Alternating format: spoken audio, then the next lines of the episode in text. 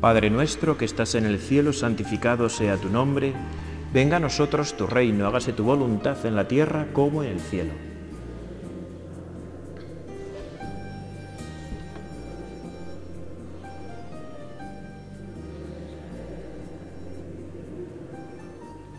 El Papa Francisco, creo que fue, ahora no estoy muy seguro, pero creo que fue en la Jornada Mundial de la Juventud de Brasil, que dijo a los jóvenes, quiero lío. Lío en el sentido latino, claro, no en el sentido que aquí entienden los jóvenes normalmente, ¿verdad? Quiero lío, quiero que haya movimiento, movimiento de la fe, que, hagáis cosas, que hagáis cosas. Y con todo mi respeto y todo mi cariño, claro, el primer liante es el Papa. Al primero que le gusta hacer lío, al primero que le gusta que nos movamos, que no nos, eh, que no nos quedemos quietos, ¿no? Es el Papa. Y está muy bien que sea así, porque para eso es el Papa, para confirmarnos y animarnos a la fe, para movernos en la fe, ¿verdad? Y el Papa Francisco ha convocado para toda la Iglesia Católica a un sínodo, no solamente en Roma para los obispos, como hasta ahora ha habido varios sínodos, no, no, no, a toda la Iglesia Católica. Este sínodo tiene por lema por una iglesia sinodal, comunión, participación, misión. O sea, el Papa Francisco quiere que en nuestra parroquia y en todas las parroquias del mundo y en todas las diócesis, en todas las comunidades religiosas, en, todo, en toda realidad eclesial, hagamos un sínodo. Pues como lo dice el Papa, lo haremos. De hecho, este domingo tendremos la misa inaugural del sínodo, que habrá una en Pamplona en la diócesis, para toda la diócesis, y por supuesto en nuestra parroquia tendremos otra misa inaugural del sínodo en nuestra parroquia, y conforme nos vayan dando pistas, pues se os iré informando de más cosas de las que tendremos que hacer. Bueno, ¿qué es?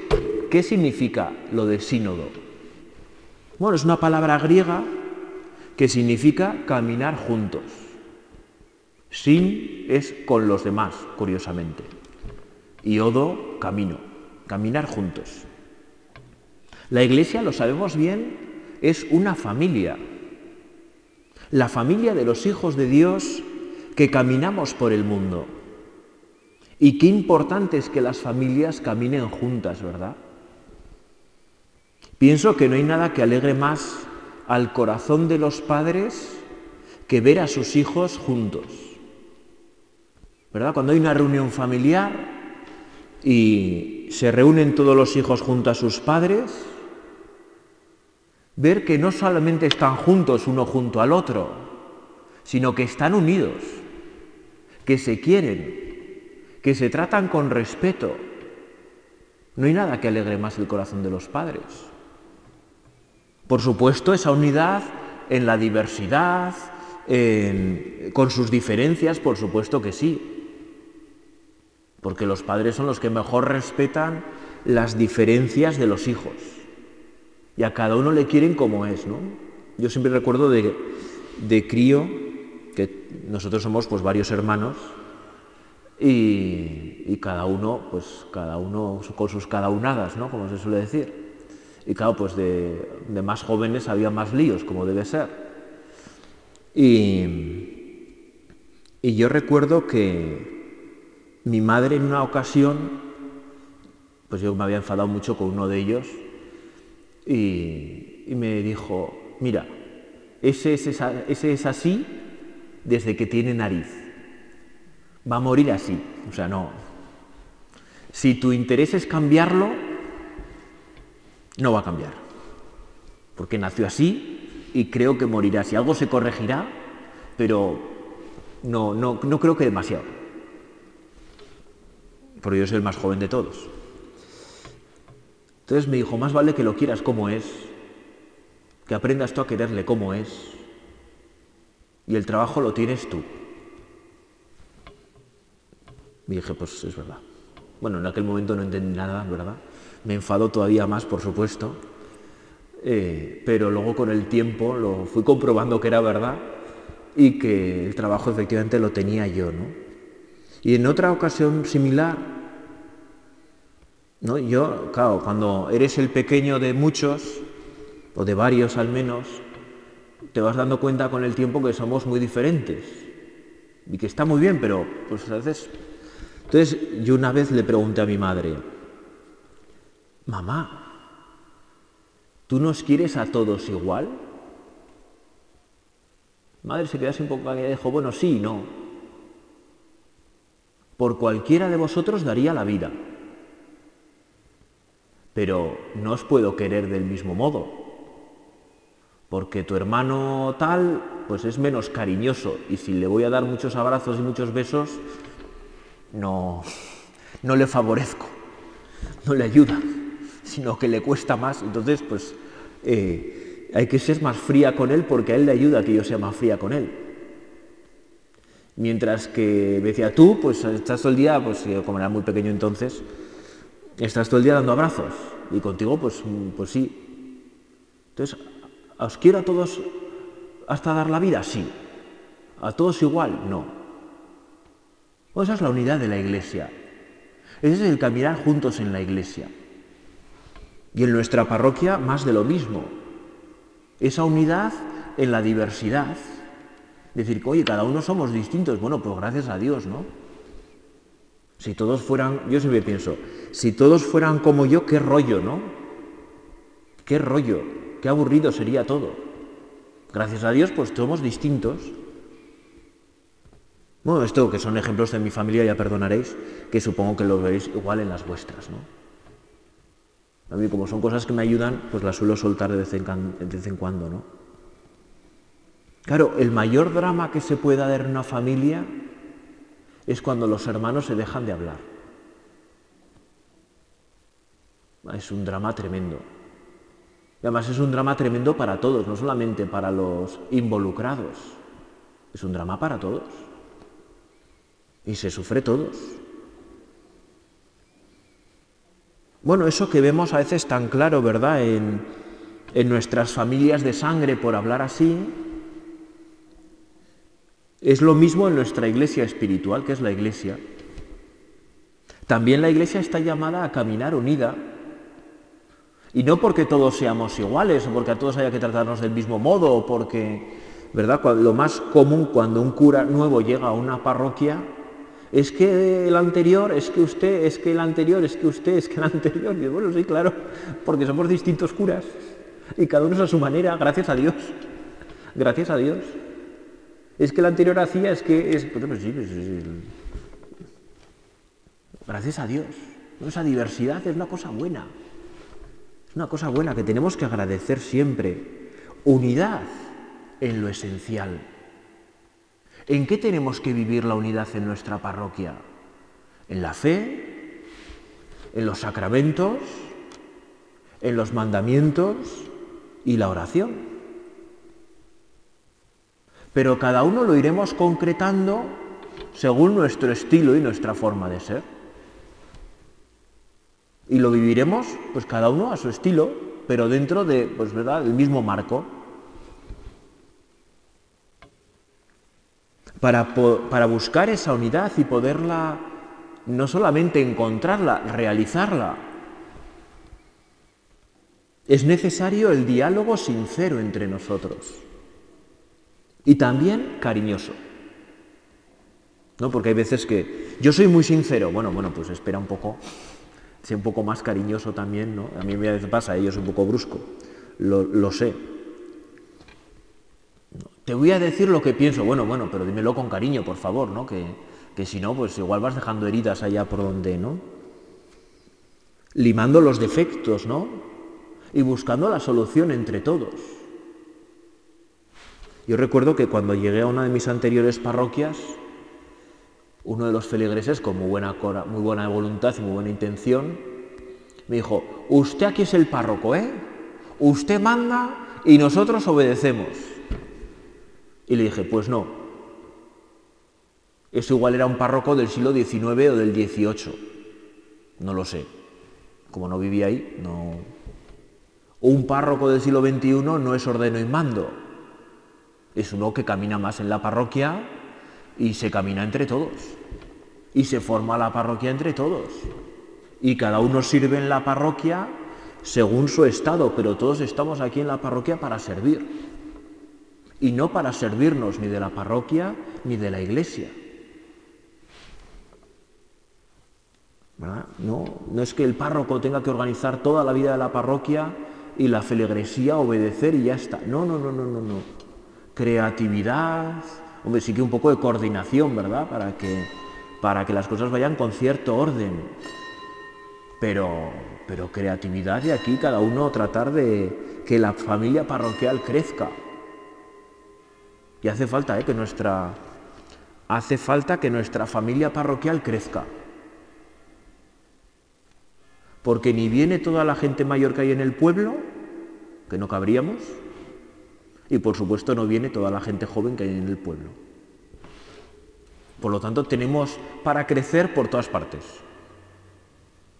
No, yo es que soy muy mayor y ya con la gente joven, pues no. Bueno, pues ocúpate la gente mayor, fenomenal. Fenomenal. Y hay personas mayores que tienen un, un ascendente sobre la gente joven que pueden ayudar muchísimo. Y eso es caminar juntos.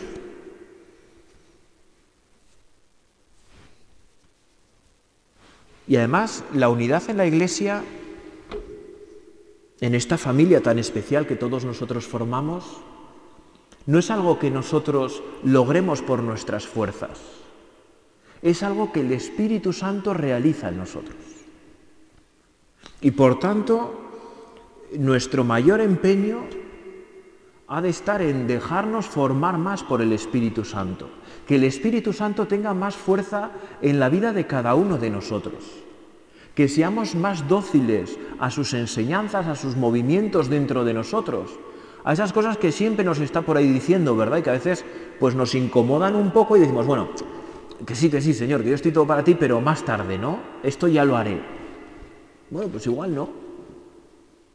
Igual, no igual, ese momento, ¿verdad? De decir, bueno, Señor, Espíritu Santo, ayúdanos, que queremos estar aquí a todas contigo. Queremos estar a todas contigo.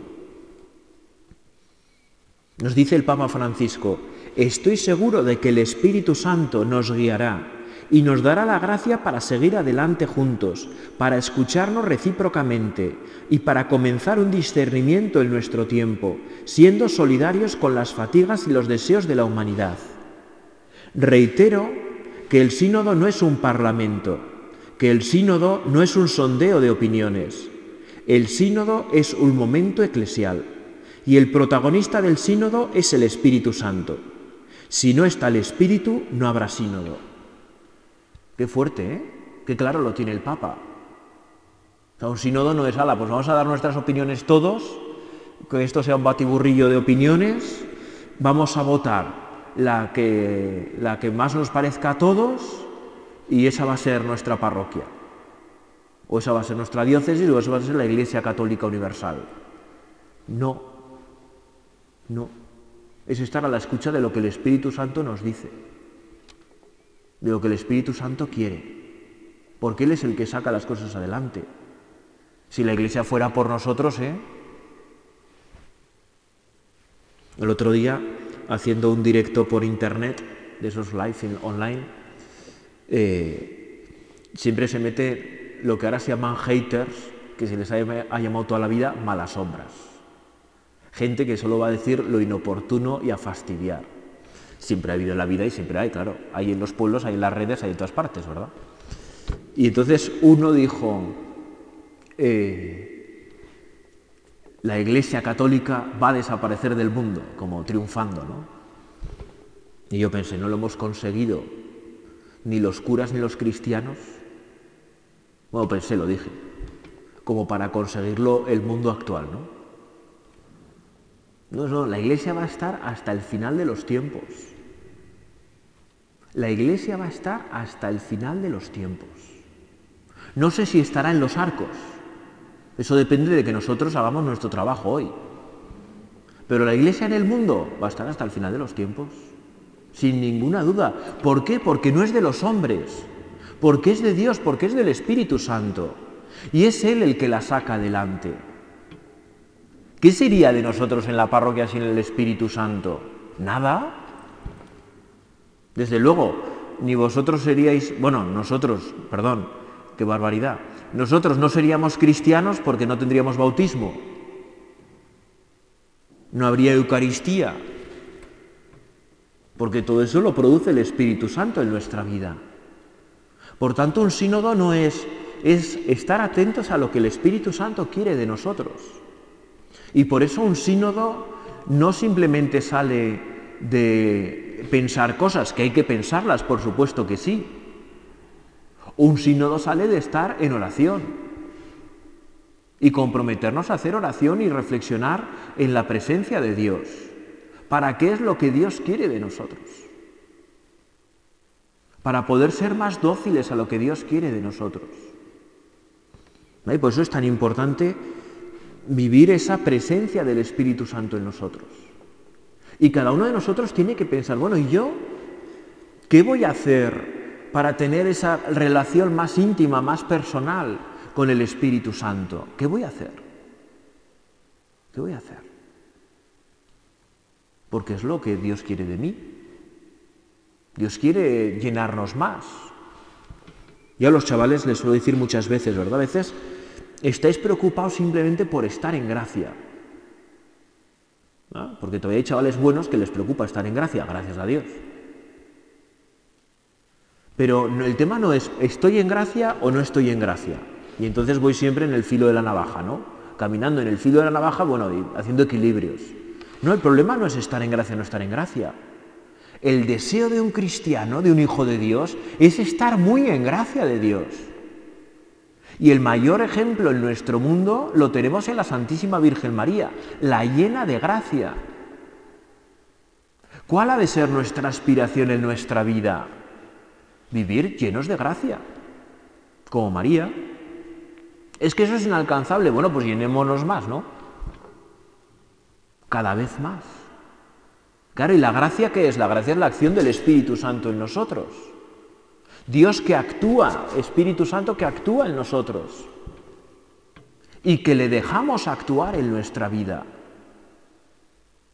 Bueno, eso lo tenemos que lograr personalmente y parroquialmente, en familia, en la vida de familia, en la vida de familia.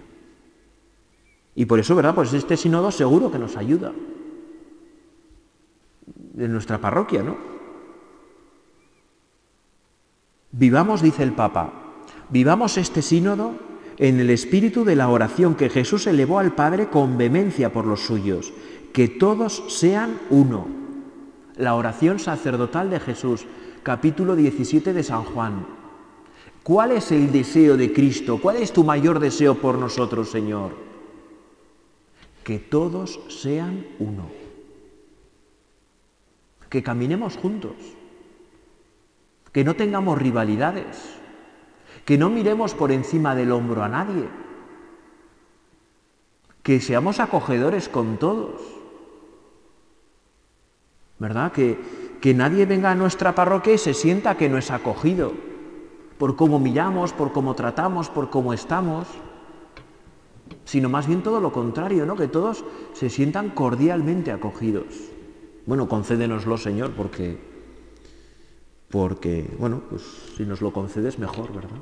como dice a mí, aquella forma de rezar de, de San Agustín, ¿verdad? Que me parece genial.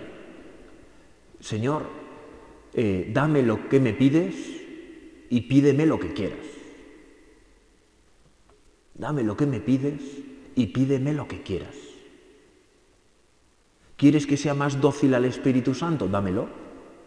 Concédemelo, ayúdame a lograrlo. Como he dicho antes, ¿verdad? Como Santa Teresa de Jesús, con determinada determinación, poniendo todos los medios a nuestro alcance para lograrlo, pidiéndoselo al Espíritu Santo cada día.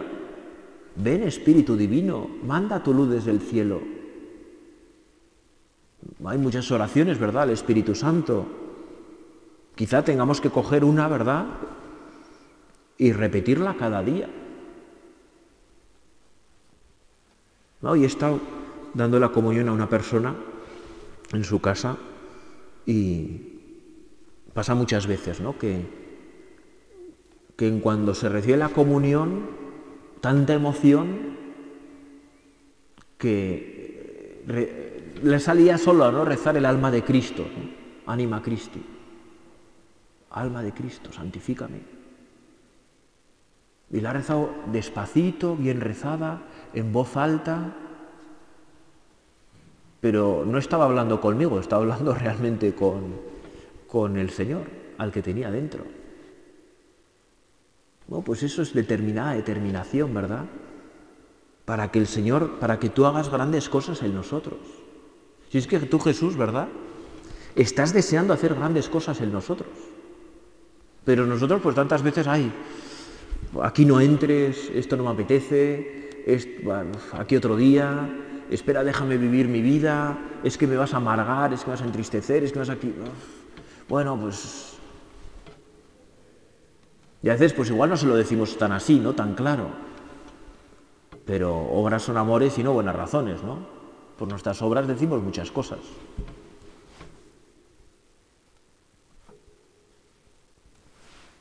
Bueno, y, y el Papa, ¿verdad?, nos ha puesto esas tres palabras, ¿no?, en el lema.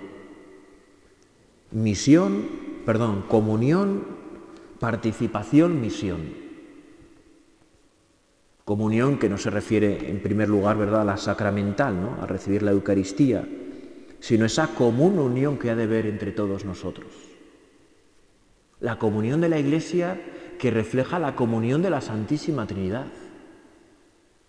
Es imposible imaginar a las divinas personas de la Santísima Trinidad, eh, cada una a su rollo, ¿no? Están en íntima comunión unas con otras, común unión. No, pues qué hermoso eso para nosotros, ¿verdad? Para vivirlo así con los demás.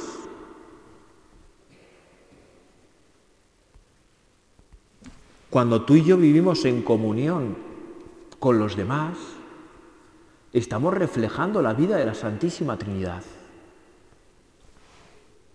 Y esto de maneras sencillas, diarias, no, no, no hace falta, ¿verdad? Grandes, grandes cosas, ¿no? Pero cuando nos preocupamos por la unidad entre nosotros, pues estamos reflejando la, la unidad de la Santísima Trinidad. Y tenemos mucha más fuerza entonces, muchísima más fuerza. ¿verdad? La misión, ¿no? La misión de anunciar el reino de Cristo, de instaurarlo en todos los pueblos. ¿Cuál es nuestra misión? Nuestra misión es construir el reino de Dios.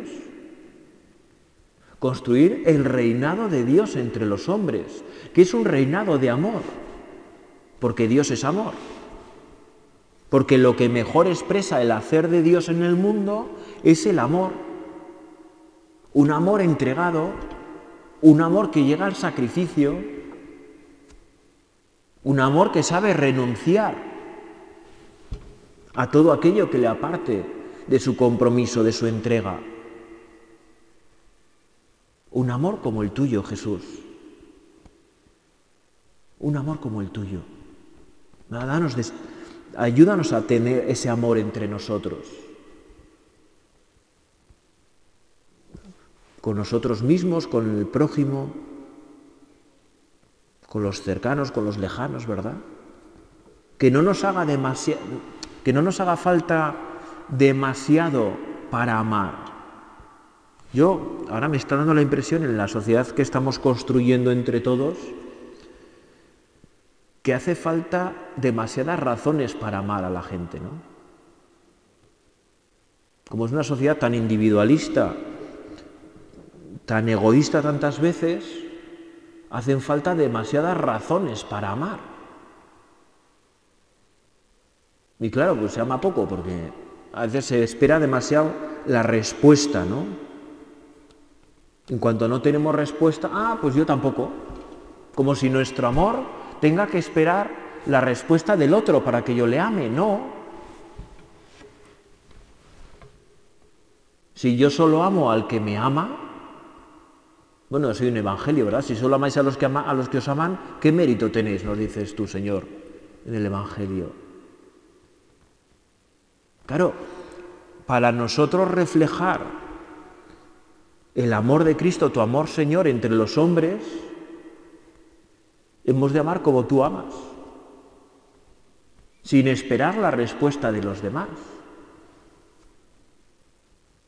Sin esperar, sin esperar nada. Bueno, pues concédenoslo de nuevo, ¿verdad, Señor? Bueno, y la tercera palabra, ¿verdad? Participación. Participación, ¿verdad? Claro, no hay sínodo sin participación.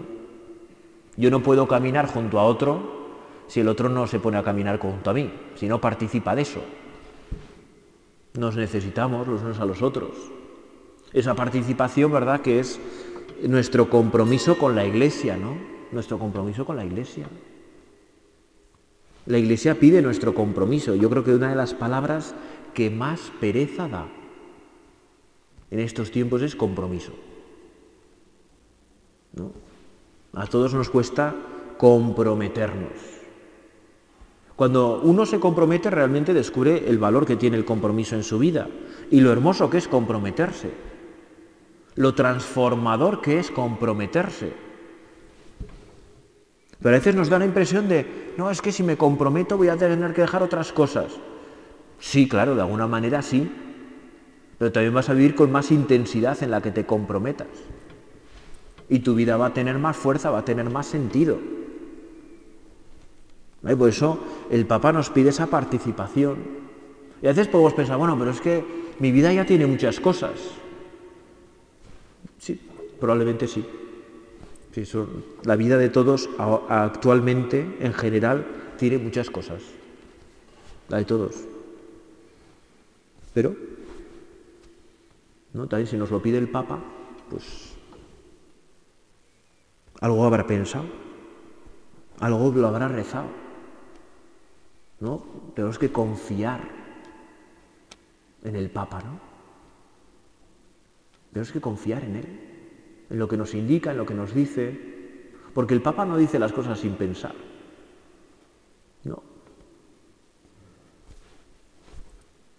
A veces igual no las dice del todo acabadas, ¿no? Pero lo que dice lo ha pensado, lo ha razonado, lo ha reflexionado, lo ha rezado.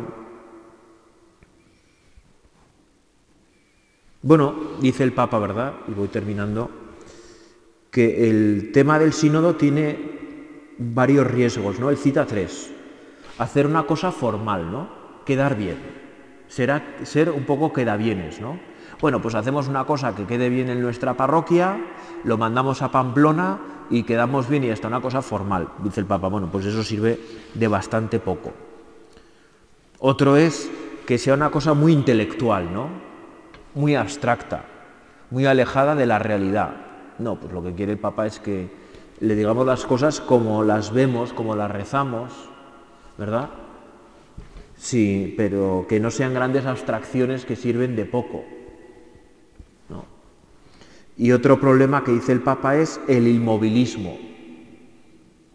¿no? El inmovilismo, que ya lo, lo ha dicho varias veces a lo largo de su pontificado, ¿no? el, siempre se ha hecho así. Es que esto siempre se ha hecho así. Bueno, pues si con el siempre se ha hecho así no nos está yendo bien, igual es momento de cambiar cosas. ¿No? Porque hay cosas que dices, bueno, es que esto siempre se ha hecho así. Igual es un momento de frutos, ¿eh? no digo que no. Pero hay cosas del siempre se ha hecho así que ya no dan frutos. Y que habrá que pensar entre todos cómo mejorarlas, ¿no? Cómo cambiarlas. ¿No? Por ejemplo, estoy pensando en algo que todos creo que vemos claro, que es la catequesis. La catequesis desde que se empezó siempre se ha hecho de una manera, que ha dado muchísimos frutos durante muchísimo tiempo. Desde hace 40 años, bien pocos. Bien pocos. Porque un chaval puede estar en la catequesis 10 años y no le vemos en misa. No le vemos en la vida de la iglesia.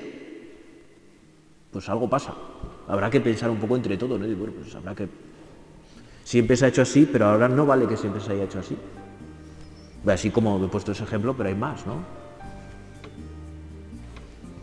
No, vas a pedirle, ¿verdad?, a la Santísima Virgen María, Santa María de los Arcos, que nos ayude a responder al Papa en este camino sinodal también en nuestra parroquia.